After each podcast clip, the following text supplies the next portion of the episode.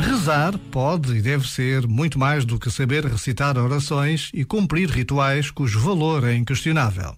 Mas a experiência do encontro com Deus, como se de um amigo se tratasse, com quem podemos conversar sobre tudo, é algo precioso e único. Precisamos de procurar estes momentos, de os trazer à nossa vida de todos os dias.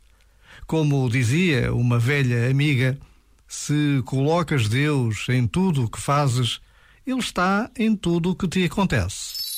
Este momento está disponível em podcast no site e na app.